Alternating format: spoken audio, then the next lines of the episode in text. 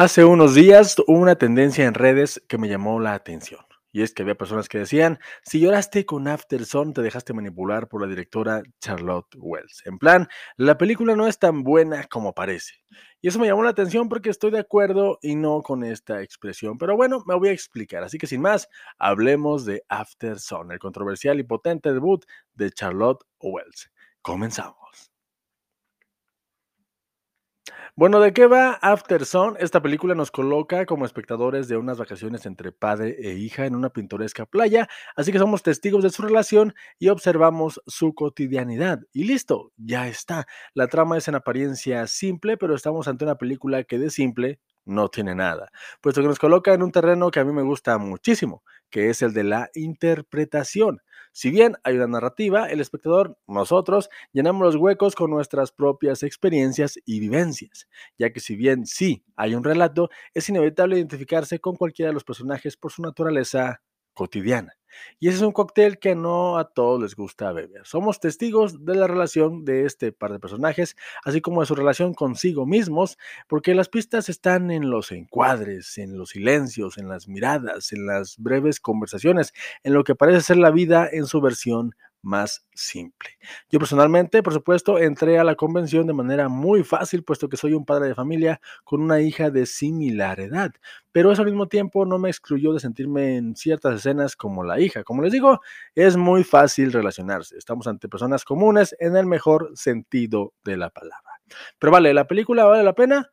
Yo creo que sí. Es una obra, como dije, potente que le da la oportunidad al espectador de formar parte de la narrativa. No les voy a mentir, si te gusta el cine más de entretenimiento, más comercial, que no deja mucho camino a la interpretación, el cual a mí también me gusta, tal vez esta película te cueste un poco. Y eso no es malo. Es una película que se toma su tiempo y en la cual no verás secuencias de acción ni de gran melodrama.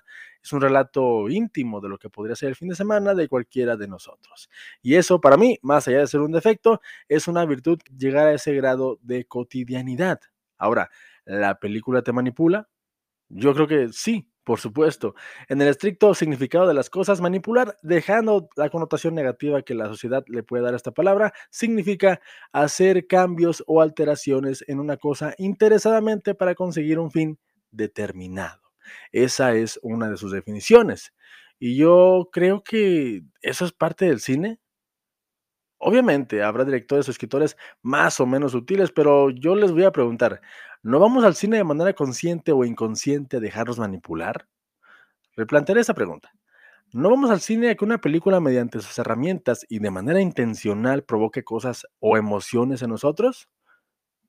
A título personal, creo que cuando una película no conecta con nosotros, o en este contexto, cuando no logra manipularlos, es lo peor que le puede pasar a la misma porque queda en el olvido, pero cuando se nos provoca cosas de manera intencional y logra conectar, se convierte en una gran experiencia.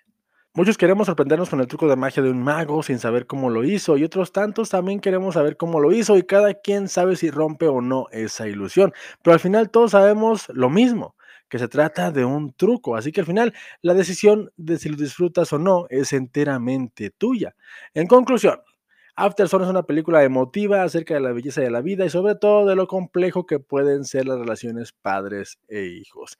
Que no les mentiré, si lo que busquen es algo que los haga tener al filo del asiento o súper emocionados, esta no es su película. Pero si buscan algo diferente que los exponga a la simplicidad de la vida y a posiblemente a sus propios fantasmas familiares, esta es una gran opción. Y al final, si solo buscas ver cine y saber de qué rayos habla la gente, también, por supuesto, se vale. Por mi parte es todo, gente. No olviden pasar a la caja de comentarios a decirme si ya vieron la película, los manipuló, no los manipuló, les gustó, no les gustó, así como dejar sus recomendaciones que siempre se agradecen. Yo soy el pibe, esto es Peli Escuchando. Recuerden que al final lo que importa es que ustedes, gente, se formen su propio, su propio punto de vista. Hasta la próxima.